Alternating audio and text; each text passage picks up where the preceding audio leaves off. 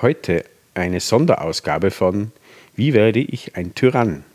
Wie die ÖVP unter Sebastian Kurz Österreich unterwandern wollte. Folgende Schritte sind notwendig. Ergreife die Macht. Hetze die Bundesländer gegen die Bundesregierung auf. Auch wenn du ein Teil davon bist. Zerschmettere deine Rivalen. Versuch im Hintergrund den Parteivorsitzenden vom Thron zu stoßen, bis er sagt, es reicht. Dabei ist es egal, ob sein Kind gerade gestorben ist. Gefühle sind zu menschlich für dich. Herrsche durch Terror. Sind sie nicht für dich, sind sie gegen dich und gehören zerstört. Wolfgang, mach das. Kontrolliere die Wahrheit. Mach dir die Medien durch Anzeigen gefügig und zeigt dem öffentlich-rechtlichen Rundfunk, wo der Hammer hängt. Deiner ist natürlich der längste Hammer. Erschaffe eine neue Gesellschaft. Nur wer Steuern zahlt, ist ein guter Bürger. Ausgenommen, es ist ein reicher Freund von dir, der mit dir Partys bei Hof feiert. Regiere auf ewig. Oder entdecke die Liebe zu deinem neugeborenen Sohn. Oder so. Hallo und herzlich willkommen zur 31. Ausgabe von Uns Österreichs jetzt. An meiner Seite wie immer. Die Theresa. Und an meiner Seite wie immer. Der Alex. Hallo, Hallo. liebe Hörer. Ja, nach der üblichen längeren Pause bei uns ähm, sind wir wieder da. Und wir haben aber zwischendurch auch schon einen Podcast aufgenommen, halt nicht für diesen Kanal, sondern für einen anderen. Und das kann uns vielleicht die Theresa da ein bisschen näher bringen, warum wir da zu Gast waren. Ganz genau, wir waren im Podcast Merci Cherie. Das ist der Song Contest Podcast aus Österreich. Wir sind ja beide sehr große ESC-Fans und haben uns dafür ein Blind Date angemeldet. Grüße gehen raus an Alkis, Marco und Richard. Hallo. Hallo, es war wunderschön mit euch. Wir haben also dort ähm, einen für uns sehr besonderen Song Contest Song vorstellen dürfen. Und wer ein bisschen mehr Privates über uns beide wissen will, soll sich doch gerne mal diesen Podcast anhören. Sprechen wir auch ein bisschen darüber, Genau. wie das. genau, wir verlinken auf jeden Fall äh, ja, auch zu Merci Cherie. Ich glaube, die haben, glaube ich, ein bisschen mehr Hörer wie mir, von dem her, glaube ich, brauchten sie. Aber hört es gerne rein. Es war ein sehr, sehr netter äh, Nachmittag, was wir da mit ihnen verbracht haben. Und ja, auch von meiner Seite liebe Grüße an die Runde. Es war wirklich sehr schöne Aufnahmebedingungen. Und äh, ja, also vielleicht hört mal rein und ja, mal ganz abseits von der Politik, sondern da einfach nur um Liebe und schöne Musik und ja, auf jeden Fall ESC-Nerds. Ja, also wirklich, das ist unglaublich, was die wissen über Lieder von Unglaublich, 1968, wer da Fünfter geworden ist und so. Also es ist wirklich toll. Und für uns beide als große ESC-Fans war es eine große Ehre, dort eingeladen zu sein Genau. im Podcast. Genau, also wenn es Abstinenz, also schon Erscheinungen habt von uns, dann könnt ihr gerne das auf jeden Fall hören. Dann könnt ihr ein bisschen verstehen, wie verrückt wir so sind. genau, aber worum geht es heute so? Heute sprechen wir wieder mal über den auch verrückten äh, ÖVP-Korruptionsuntersuchungsausschuss im Parlament. Wir haben ja da schon einige Punkte darüber besprochen. Wir haben ja auch schon über den Ibiza-U-Ausschuss gesprochen und da auch nochmal ein großes Danke, lieber HC, dass du damals auf dieser Finca warst und alles ausgeplaudert hast, wie das so funktioniert in der österreichischen Politik. Noch viel ein größerer Dank an Julian Hessenthaler, der aus einem Justizskandal heraus für drei Jahre in Haft ist. Ähm, Das ist der Detektiv, der dieses äh, Ibiza-Video damals organisiert hat und gedreht hat. Und durch das und durch, diese, durch diesen U-Ausschuss, schon den Ibiza-U-Ausschuss, ist eben aufgekommen, wie über Vereine ähm, Gelder gespendet werden können an Parteien. Und man hat ja damals, und das kann man ja auch nachhören, in den Folgen, die wir gemacht haben über den U-Ausschuss, ähm, hat sich das immer mehr verschoben von einem FPÖ-Skandal hin zu einem ÖVP-Skandal und deshalb jetzt auch der ÖVP-U-Ausschuss. Genau, da hat sich einfach hinverschoben. Also man hat halt gemerkt, die FPÖ will das nachmachen, was die ÖVP schon lang macht und auch professioneller macht, muss man da einfach zugeben. Ähm, ja, und deswegen gibt es diesen neuen U-Ausschuss, der einfach ja, ÖVP-Korruptionsausschuss heißt. Ja, also viel eindeutiger kann man es ja gar nicht mehr nennen. Ähm, und da versuchen wir heute ein bisschen Struktur reinzubringen. Ja, also wir sind da selber fast verloren gegangen, weil erstens keine Pausen waren, wie die letzten Male. Da haben wir so Zwischenresümees ziehen können. Diesmal haben wir es durch, ist durchgezogen worden und wir versuchen jetzt da ein bisschen Struktur eben zu finden, wie die hängen diese Sachen zusammen. Erstens mit Ibiza, aber auch diese ganzen Themen, die da behandelt werden, eben von Inserate bis Postenbesetzung und so weiter. Und wie Sie in der Einleitung schon gehört haben, äh, quasi gibt es da eine Anleitung dazu. Ja, vielleicht können, kennt der eine oder andere die Serie auf Netflix, äh, How to Become a Tyrant oder wie, wie werde ich ein Tyrann in fünf Punkten so im Prinzip. Äh, man kann das nachverfolgen, das machen mehrere. Also auch der Orban hält sich sehr strikt an diesen Plan. Äh, könnt ihr auch gerne anschauen, ist eine sehr gute, interessante Serie, eine sehr verstörende Serie. Aber da gibt es sehr viele Parallelen zu dem, was in Österreich abgelaufen ist und was uns bevorgestanden wäre, wenn nicht Ibiza gekommen wäre. Und da versuchen wir jetzt ein bisschen das, das reinzubringen, was eben im Ausschuss gesprochen worden ist und wie das eben zusammenhängt und warum das so gemacht worden ist. Und wir wollen das in drei Teilen machen und heute eben der erste Teil, wie man an die Macht gelangt. Und da werden wir einfach besprechen, was dazu im U-Ausschuss auch aufgekommen ist oder was auch nicht aufgekommen mhm. ist.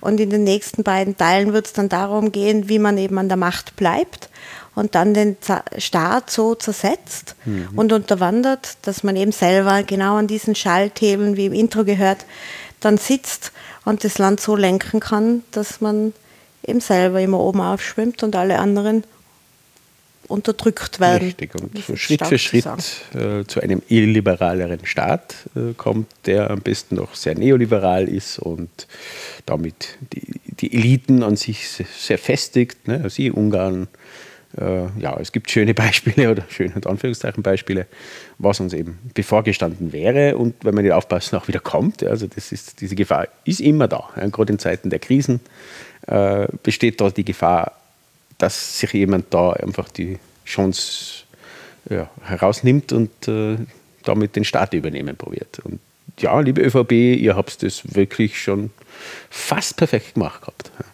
Und das wollen wir jetzt ein bisschen aufzeigen, wie das so funktioniert hat aus unserer Sicht. Richtig. Und eben heute der erste Teil, wie gelangt man an die Macht? Mhm. Da gibt es ja, das kennen sicher viele von euch schon, dieses Projekt Ballhausplatz. Mhm. Am Ballhausplatz in Wien steht das Bundeskanzleramt und das war so das große Ziel des Sebastian Kurz und seiner Jünger und Prätorianer, ähm, dorthin zu gelangen. Und dafür waren ihnen sehr, sehr viele Mittel recht. Ich muss vielleicht dafür, davor auch einleitend zu sagen, Politik ist an und für sich immer ein Spiel von äh, bis zu einem gewissen Grad Intrigen und Zusammenschlüssen in gewissen Parteien und so weiter, äh, wo es Spielchen gibt. Das ist der Politik inhärent und das ist ja nicht etwas an und für sich Schlechtes, mhm. sondern so wird es immer gespielt und man wird ja nicht äh, nur dadurch Bundeskanzler oder Landeshauptmann oder König der Welt, mhm. ähm, indem man das ganz alleine macht. Man braucht immer ein Fußvolk, diese äh, Jubelbelser, mhm. sagen wir mal, man braucht einen engeren Zirkel, der fest hinter einem steht und äh, auch so die eigenen Ideen dann ein bisschen ausführt und man braucht eben eine Lichtgestalt, das war eben in diesem Fall Sebastian Kurz als Messias, der dem gemeinen Wahlvolk dann das Gefühl gibt, ich bin einer von euch und ich helfe euch, aber wenn es vielleicht so dann gar nicht stimmt. Genau. Und einfach auch mit, mit Populismus so den, den Boden bereitet, ja, so, so über eben schließen wir die Balkanroute und, und, und wir werden überrannt und so weiter, ja, oder dann bei, bei Corona eben, ja, jeder wird jemanden kennen, der stirbt und so. Also einfach solche Aussagen, was Angst schafft, was Emotionen schafft, um dann im Prinzip den, ja, den Weg vorzubereiten, wo man an die Macht kommt, ja, wo Leute eben nicht mehr rational sind, sondern nur emotional, um dann einfach die Macht an sich zu, ja, an sich zu hängen. Dann. Richtig. Und das ist, wie gesagt, das kann man verurteilen und wir machen das ja immer sehr mhm. lautstark. Und ich glaube, da müssen wir immer auch aufpassen bei Aussagen von Politikern, egal welcher Couleur, das mhm. muss man jetzt auch einmal dazu sagen, muss man einfach immer aufpassen, was ist die dahinterliegende Botschaft und was soll wirklich damit erreicht werden. Das ist das eine, so ist Politik, so war Politik immer schon und so wird sie wahrscheinlich noch sehr lange sein, wenn wir nicht irgendwann einmal was ganz anderes wählen. Aber ja, so läuft dieses Spiel. Was, wegen sowas wird es aber keinen Urausschuss geben, sondern den Urausschuss gibt es unter anderem deshalb, weil die ÖVP mit Mitteln der Steuerzahler, muss man jetzt einmal so sagen, mhm. alles Mögliche versucht hat, auf äh, eine ganz legale Weise vielleicht, mutmaßlich, mutmaßlich, mutmaßlich Achtung, mutmaßlich, es gesagt wieder, hat man hier versucht, ähm, die Meinung des Volkes so zu beeinflussen, dass es so, und auch die Meinung der ÖVP-Mitglieder so zu beeinflussen, dass es eben damals so ausgeschaut hat, dass der Sebastian Kurz der einzig wahre Heilsbringer für die ÖVP und somit auch für Österreich ist. Mhm. Und Österreich ist schon ein gutes Stichwort ja. hier. Ähm, Österreich ist ja nicht nur unser Land, sondern es ist auch eine Zeitung der Fellner Brüder.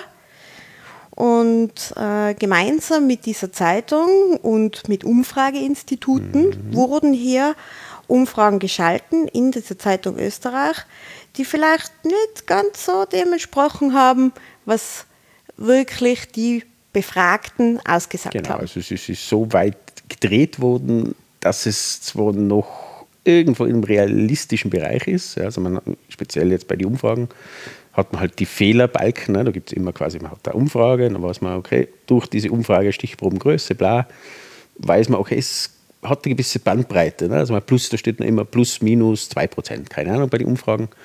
Äh, das ist halt die Ungenauigkeit, die man hat. Und dann haben, sind sie hergegangen und haben einfach mal alles an die obere oder untere Grenze geschoben. Ja? Und haben gesagt, das ist quasi das, der beste Best Case für Sebastian Kurz waren mit ihm wären es 35 Prozent und äh, unterstes Level für den Herrn Mitterlehner quasi, der liegt gerade bei 18 Prozent. Ja, und das ist, die Wahrheit liegt dazwischen. Ja, es war, Sebastian Kurz deutlich durchaus besser bewertet als der Herr Mitterlehner, aber nicht in diesem Ausmaß. Und wenn man aber weiß, wie die ÖVP reagiert, wenn sie unter 20 Prozent fallen, ja, das werden wir auch bald wieder sehen. Ja, Herr Nehammer ist am besten Weg unter die 20. Und dann werden wir wieder sehen, was die ÖVP dann macht. Im Normalfall kickt sie raus. Ja, das haben sie immer gemacht und auch beim äh, Herrn Mitterlehner ist es dann passiert, bis er dann gesagt hat, das reicht, weil eben im Hintergrund viele Sachen gelaufen sind. Da gibt es auch Folgen von uns, wo ihr das nachhören könnt, was der Herr Sobotka da getrieben hat im Hintergrund ähm, und so weiter. Und eben die Kombination daraus. Ne? Also sind die Umfragen, was geheißen hat, er ist der Heilsbringer, er hat super Umfragewerte, der Italiener schle hat schlechte Umfragewerte.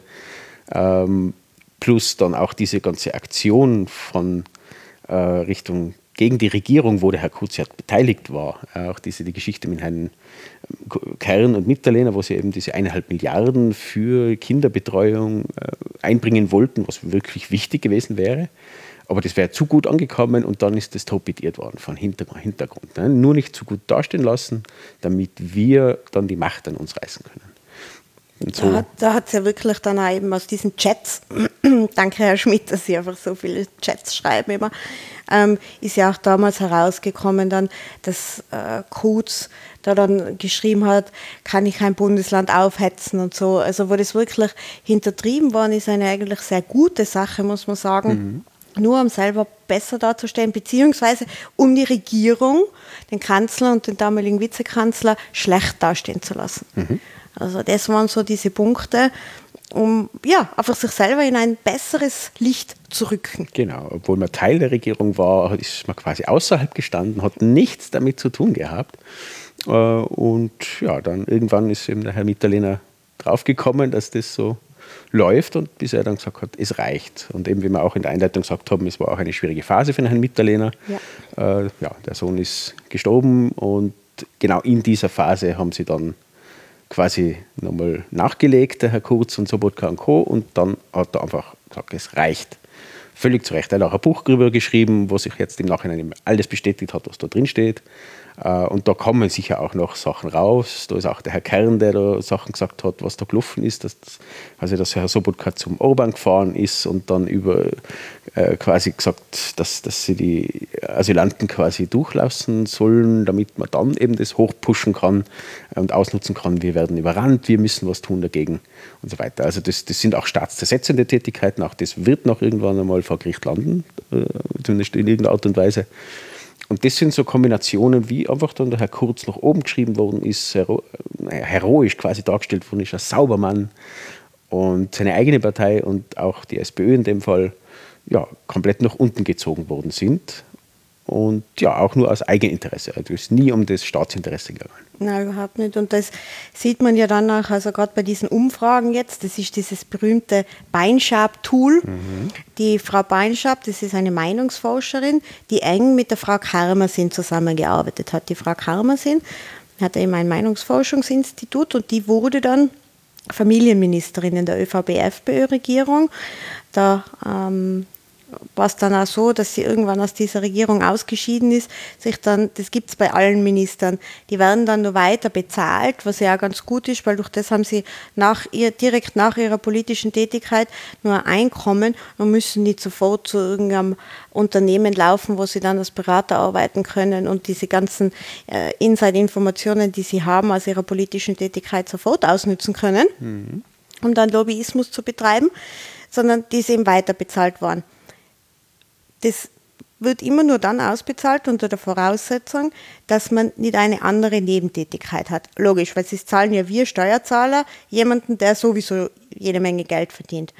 Die Frau Kamersin hat es damit aber nicht so genau genommen, weil man steht hier ja zu, die war ja super Familienministerin und das hat man ja nicht wissen können, dass wenn sie in der Politik ist, dann zum Beispiel danach, nach der politischen Tätigkeit, nicht wieder jeden Sonntag in der ZIP 2 sitzt, oder an runden Tischen. Also diese Unabhängigkeit äh, ist dann schwierig äh, nachzuvollziehen. Es ja. ist irgendwie ein Interessenskonflikt und ihr vielleicht war ihr das Einkommen da zu wenig oder so und sie hat es dann so gemacht, dass sie sehr wohl äh, wieder Beratertätigkeiten aufgenommen hat äh, mit ihrem Umfrageinstitut, sich aber dann eben mit der Frau Beinschab zusammengesprochen hat und auch gebeten hat, dass Sachen anders verrechnet werden mit einem späteren Rechnungsdatum und so.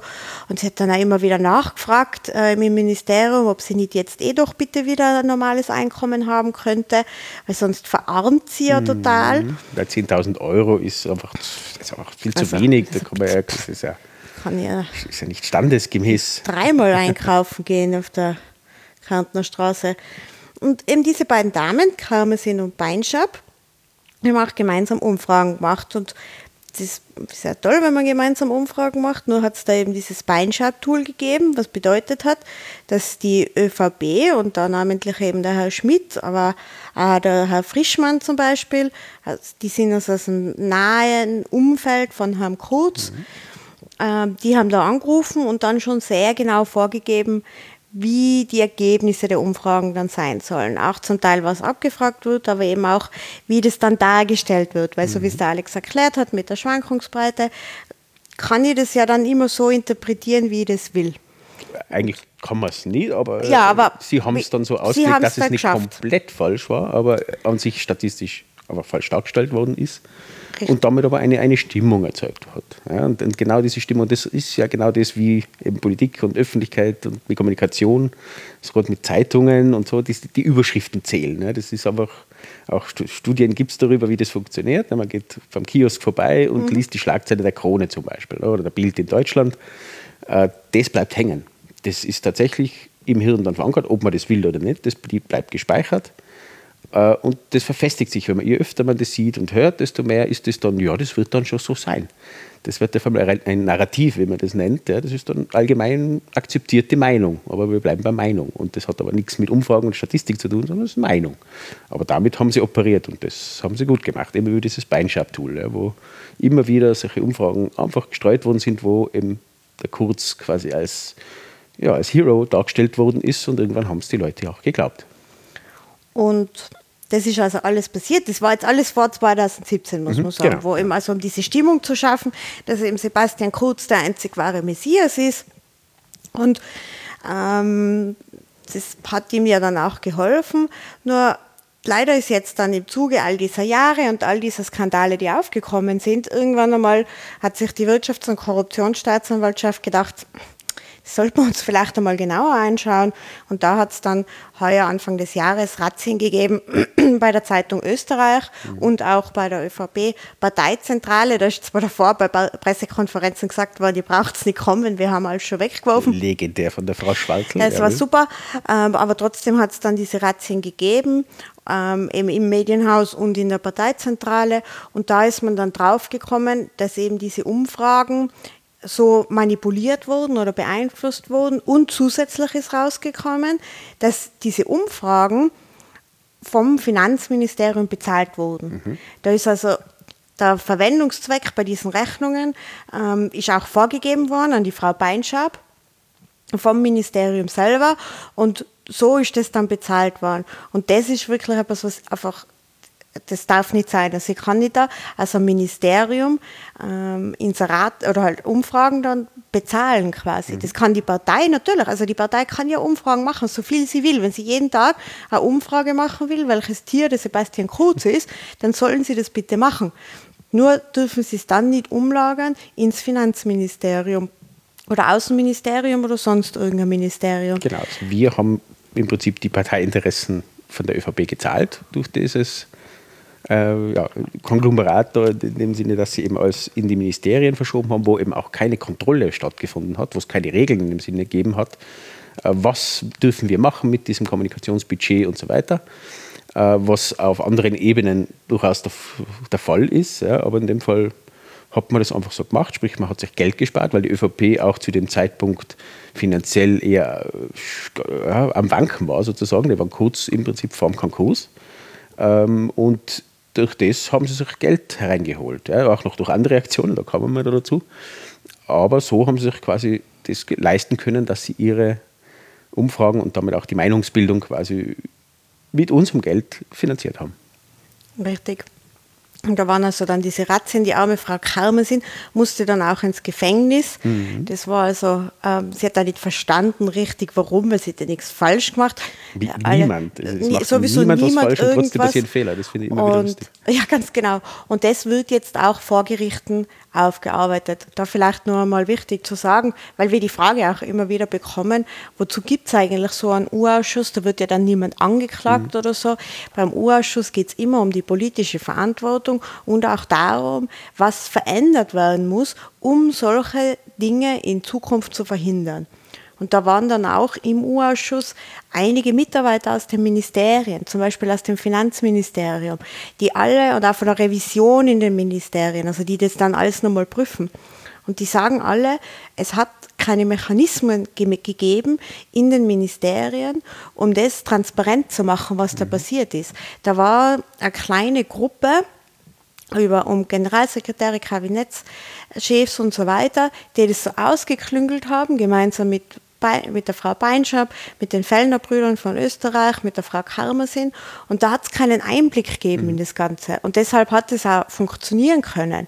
Und das sind jetzt schon die ersten Konsequenzen aus diesem U-Ausschuss. Das werden wir in den nächsten Folgen noch hören, dass eben genau diese Werkzeuge jetzt eingeführt werden in den Ministerien, um genau eben die Möglichkeit zu haben, auch von der internen Revision, hier genauer hinzuschauen und schneller auch einen Alarm auszulösen, mhm. mehr oder weniger, um zu sagen, Achtung, da passiert was mit Steuergeldern, das muss man immer dazu sagen, das hier nicht passieren soll. Genau, da, da sind wir auch wieder die Verbindungen zu den, dem letzten, aber auch den vorherigen Folgen von uns, wo man einfach Plädoyer für Transparenz gehalten hat. Ne? Das wird es auch für äh, quasi das Volksbegehren, äh, war das ja auch ein Riesenteil davon, ist einfach Transparenz schaffen. Genau um solche Sachen früh genug zu erkennen, und das einfach dadurch durch Transparenz zu verhindern. Das ist die einzige Möglichkeit, wie man sinnvoll solche Sachen auf Dauer quasi unterbinden kann. Weil es wird immer wieder äh, probiert. Also das, das zeigt die Geschichte und es gibt immer wieder Leute, die genau das machen wollen. Auf der linken Seite, auf der rechten Seite, das ist völlig frei, aber es gibt halt Machtmenschen, die wollen das. Und um das einfach dauerhaft zu verhindern, ist Transparenz wichtig, sprich Controlling, wie in jedem Betrieb findet genau deswegen, im Normalfall hat man deswegen Controlling in jedem Betrieb, in jedem größeren, um genau solche Sachen. Man sieht in Zahlen, sieht man Tendenzen und da kann man dann einfach schon Sachen vorbeugend ableiten und verändern oder stoppen. Und genau solche, solche Mechanismen, Qualitätsmanagementmechanismen brauchen wir auch in der Politik, in der hohen, ho hohen Politik, um genau solche Sachen zu verhindern. Ja so, Absprachen, auch Budget, ne? da, da, kann man es am, am, leichtesten sehen als Beispiel. Ne? Wenn man ein gescheites Controlling für Budget in den Ministerien hat und da auch Ziele festlegt und Maximalgrenzen, wie man das halt so macht, und auf einmal hat ein Finanzministerium Ausgaben, die sich verzehnfachen oder ne, Faktor X erhöhen. Und so war das auch äh, von 2016 auf 2017, wo dann der Wechsel in der Regierung war, wo auf einmal eben das Finanzministerium, ich weiß jetzt den genauen Betrag weiß ich jetzt nicht mehr, aber es war wirklich fünffach, zehnfach erhöht quasi das Budget der Kommunikation, genau aus diesen Gründen, die wir jetzt gerade gesagt haben. Das Außenministerium, oder? Also das Außenministerium, im Prinzip glaube ich alle, das, das, das zieht sich durch, aber es, im Prinzip das Außenministerium, wo der Herr Kurz gesitzt ist, ne, logischerweise bei ihm. Und dann im Nachhinein, glaube ich, war das Finanzministerium, dann, wo die Regierung umgebildet worden ist oder neue Regierung gewesen ist. Und genau da könnte ein Kennzahlsystem oder Controlling in dem Sinne aufschreien, Achtung, eine maximale Erhöhung von 3% ist erlaubt und was, was passiert dann? Ne? Da muss man sich rechtfertigen vom Parlament zum Beispiel. Das sind diese Check and Balances, was man oft hört. Ne? Es gibt immer Sachen, die man überwachen muss, um etwas auszutarieren. Ne? Es gibt immer die Machtverteilung zwischen Parlament, Regierung und Präsident. Das haben wir auch Verfassungsfolgen von uns äh, ja, so erklärt, ähm, dass genau das der Sinn ist hinter dem Ganzen. Und da ist es komplett weg gewesen. Also es ist einfach nicht da gewesen, beziehungsweise ist es entfernt worden, auch das. Ja, weil da kommen wir dann auch noch dazu, wie quasi die Macht gefestigt wird. Das ist dann im nächsten Teil zu besprechen. Richtig, also das waren so diese Umfragen, Beinschab-Tool mit Österreich gemeinsam um da einfach dieses Bild in der Bevölkerung zu festigen, wie jetzt schon einige Male gesagt, mhm. dass eben Sebastian Kurz an die Macht muss. Da gibt es auch nur so Nebenstränge, die auch besprochen wurden. Zu dem kommen wir auch in den nächsten Folgen dann noch einmal, wo auch ein ÖVP-nahe Umfrageinstitute wie das Demux-Institut, das gehört am Bauernbund-Funktionär. Bauernbund ist einer der Bünde der ÖVP, an denen wurden auch Umfragen vergeben von mehreren Ministerien, wo dann auch zum Beispiel das Landwirtschaftsministerium das war dann auch unter ÖVP, FPÖ, aber schon davor, wo also die Umfragen gemacht haben, zum Beispiel zur Asylpolitik was jetzt mit Landwirtschaft im ersten Schritt nicht so viel zu tun hat. Und auch die Frage also für Erntehelfer, was ja, haben Sie das gemeint? das natürlich, das haben Sie halt nicht gefragt, aber gemeint vielleicht. Ne? Ähm, und da sagt schon der Leiter von diesem Umfrageinstitut, er hat dann nichts über die Minister, also nichts, was jetzt wirklich ÖVP-Themen wären, über das Ministerium abgerechnet. Aber das ist halt die Frage, wie man das dann auch wieder eingrenzt. Ja, wie kommt es beim Leser an? Ne? Und, und, der Leser, wenn da irgendwas vom Bauernbund und so weiter, dann ist es schon ÖVP. Mhm. Also wenn äh, auch das Ministerium, Landwirtschaftsministerium, das, das ist im Kopf von den Leuten natürlich ÖVP, mhm. weil sie immer ÖVP waren. Und das, deswegen hat das sofort diese Wirkung auch. Ja. Genau. Ganz genau. Also das waren so diese Umfragen, die dabei geholfen haben, wie wir es angesprochen haben, eben auch die eigene Regierung immer wieder schlecht machen, immer wieder hintertreiben. Ähm, Streit auslösen und dann sagen, die streiten ja nur. Ne? Ganz genau. Also hat das, genau das gemacht. Und, und dann nebenher auch schon zu schauen, wie kann ich mir nach der Machtergreifung schon meine Strukturen jetzt so zusammenbauen, dass ich dann nach der Machtergreifung möglichst viel Macht mhm und möglichst viele treue Untertanen und Laufbuschen hinter mir weiß. Mhm. Und da sind eben äh, ganz viele Junge, haben sich da herumgeschaut, alle viele aus der jungen ÖVP heraus, deren Obmann ja mal Sebastian Kurz war, die also hier gemeinsam an diesem Projekt Ballhausplatz gearbeitet haben. Da sagen jetzt natürlich auch viele Auskunftspersonen im U-Ausschuss, die man hier also annehmen kann, dass die schon Bescheid wussten über das. Die sagen alle hier, nein, wir wussten nicht. So jemand wie Elisabeth Köstinger, die mhm. äh, Fleischmann und so, die, die engsten Vertrauten immer schon von Sebastian Kurz waren schon sehr lange, sagen alle, nein, wir wussten nichts davon.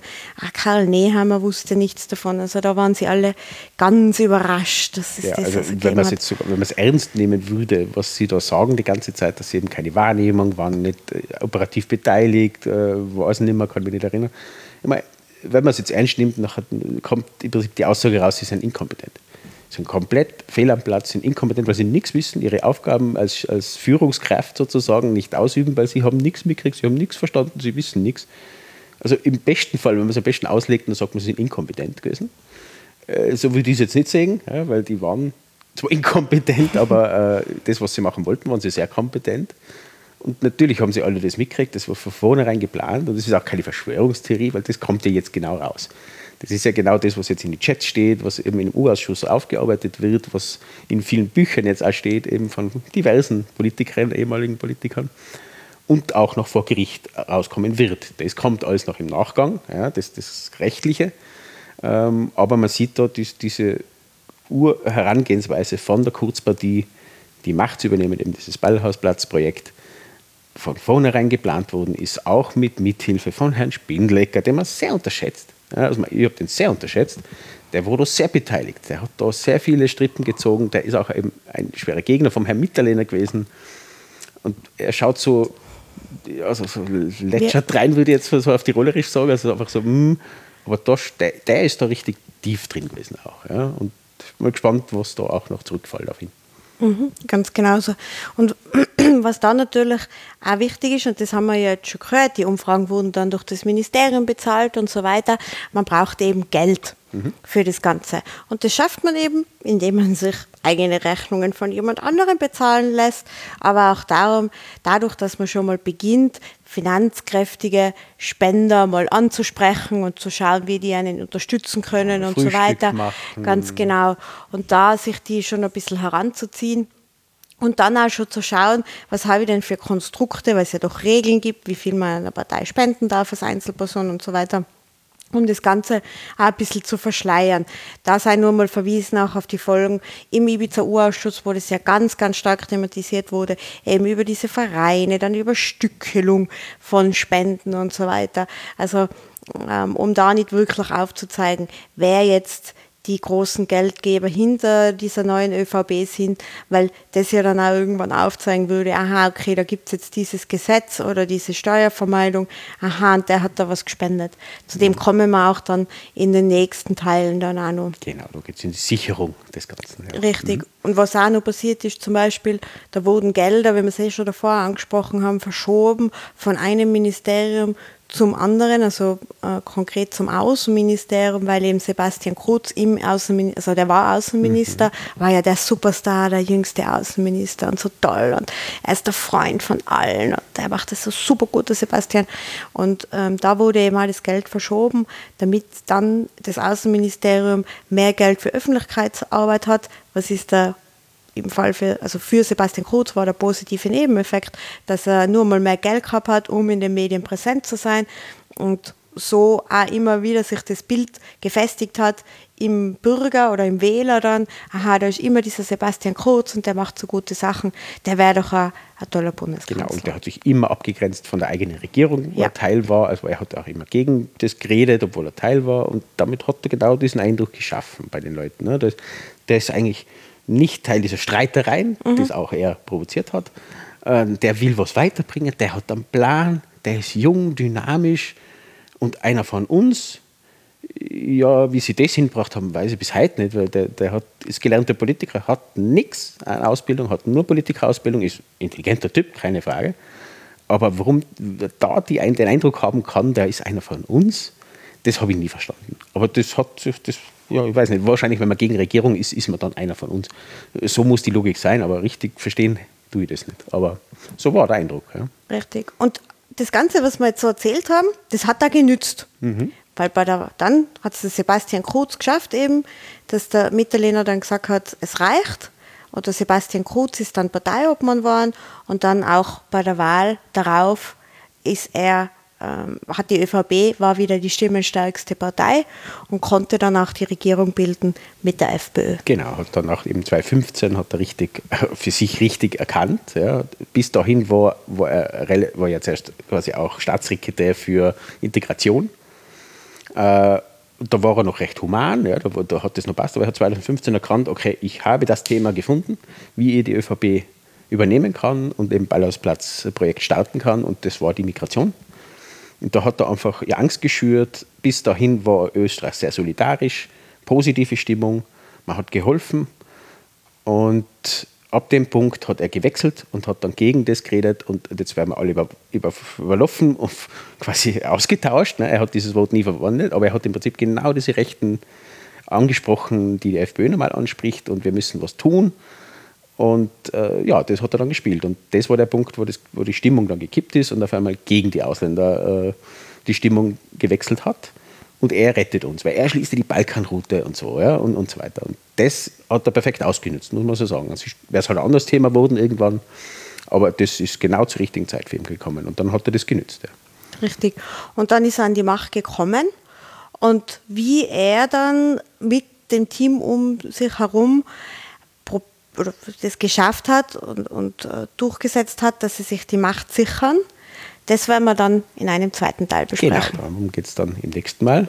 Und ja, schauen wir mal, ob wir da noch irgendwie tiefer in diese Materie einsteigen.